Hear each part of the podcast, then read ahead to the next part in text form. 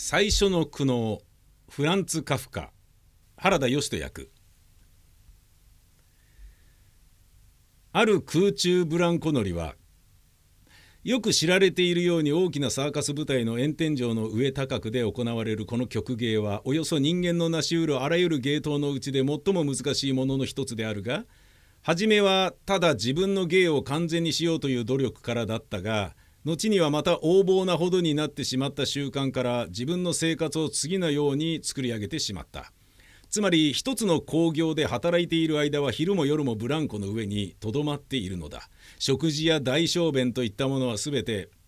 とは言ってもそういうものは極めて少なかったものだが下で見張っている交代の小遣いたちの手で面倒が見られ上で必要とされるものは全て特別に作られた容器で上げ下ろしされるのだった。こうした生き方からは周りの生活にとって特に困難なことは起こらなかった。ただ他の番組が行われている間は彼が姿を隠すことができないので上にとどまっているということ。またこうした時には大抵はおとなしくしているにもかかわらず時々観客の視線が上にいる彼の方にそれていくということがほんのちょっとばかり妨げとなった。しかしサーカスの幹部はこのことを許していた。なぜならば彼は平凡でないかけがえのない曲芸師であったからだ。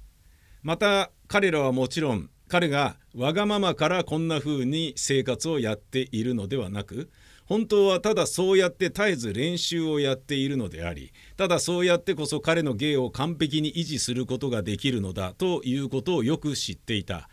けれども上はその他の点でも体に良かった。そして暖かい季節の間炎天井のぐるりにある脇窓が開け放たれ新鮮な風と一緒に太陽の光が強く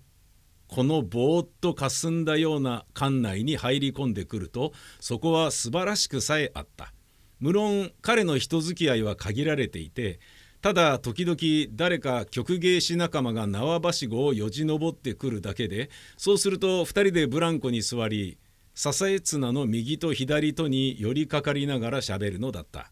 あるいは大工たちが屋根を修繕しながら開いた窓越しに彼といくらか言葉を交わしたり消防府が回廊の非常灯を点検しながら何か敬意を込めたようなしかしほとんど何を言っているのかわからないような言葉を彼に向かって叫んだりした。その他は彼の周りは静かだった。ただ時々午後のがらんとした小屋に迷い込んだような使用人の誰かがほとんど目の届かないほどの高みを考え込んだように見上げるとそこでブランコ乗りが誰かに見守られているとは気づくことができないままさまざまな芸をやったり休んだりしていた。もし次から次へと回る避けられない旅というものがあった旅というものがなかったならばブランコ乗りはそうやって邪魔されずに暮らすことができただろう。そうした旅工業が彼にはひどく煩わしかった。工業主はブランコ乗りが彼の苦しみを決して不必要に長引かせないように気を配ってはいた。町へ乗り込む時には競争用自動車を利用し夜間とか早朝に人気のない通りを最大速力で飛ばしていくのだが無論ブランコ乗りの望むところから言うとあまりにもノロノロしすぎた。汽車では一車室全体が独占されその中でブランコ乗りは不十分ながらなんとか普段の生活の仕方に変わるように旅の間上の網棚で時を過ごす次の客演場所の小屋ではブランコ乗りが到着するずっと前にブランコがすでに据え付けられ場内へ通じる全てのドアも開け放たれ通路は全て楽に通れるようになっている。なるほど。こうした配慮が必要ではあったがブランコ乗りが足を縄ばしごにかけあっという間にたちまちまた彼のブランコにぶら下がる時こそいつでも工業主の生活のうちで最も素晴らしい瞬間だった。極めて多くの旅工業が工業主にはうまくいったけれども新しい旅はどれも彼にとってつらいというのは他のあらゆることは別としても旅工業というものはブランコ乗りの神経にとっては何と言っても破壊的なものだった。こうしてある時また2人は汽車に乗って旅にあった。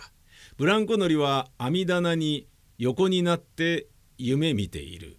工業主は窓際に寄りかかってブランコ乗りと向かい合い本を読んでいた。その時ブランコ乗りが低い声で彼に語りかけた。工業主はすぐ相手になった。ブランコ乗りは唇を噛みながら自分は今度は自分の演技のために今までの一つのブランコの代わりに向かい合った二つのブランコを持たなければならないというのだった。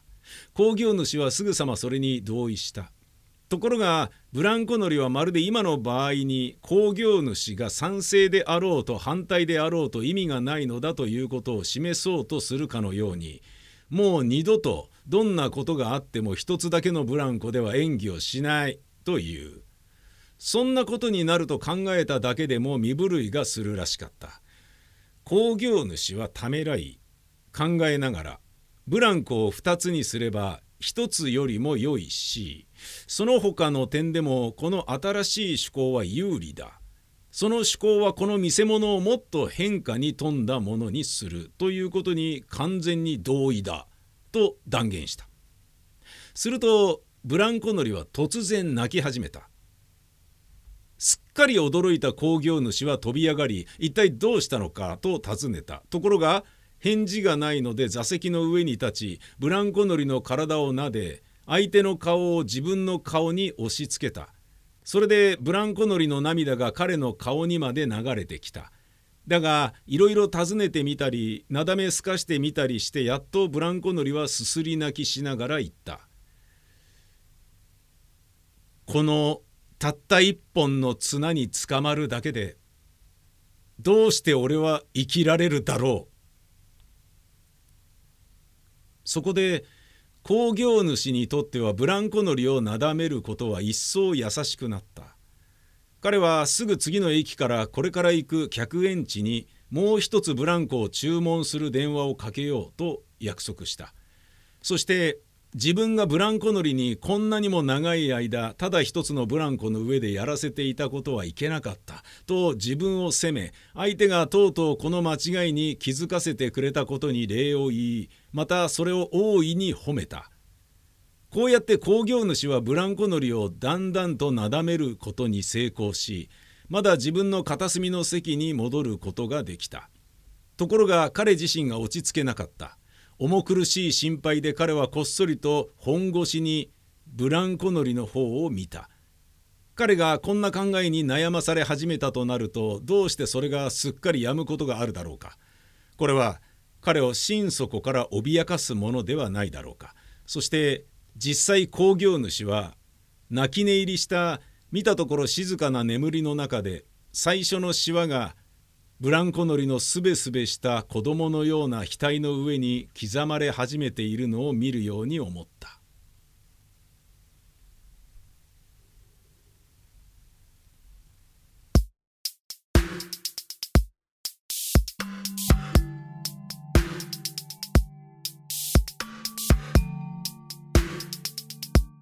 世界文学体系58カフカ千曲書房。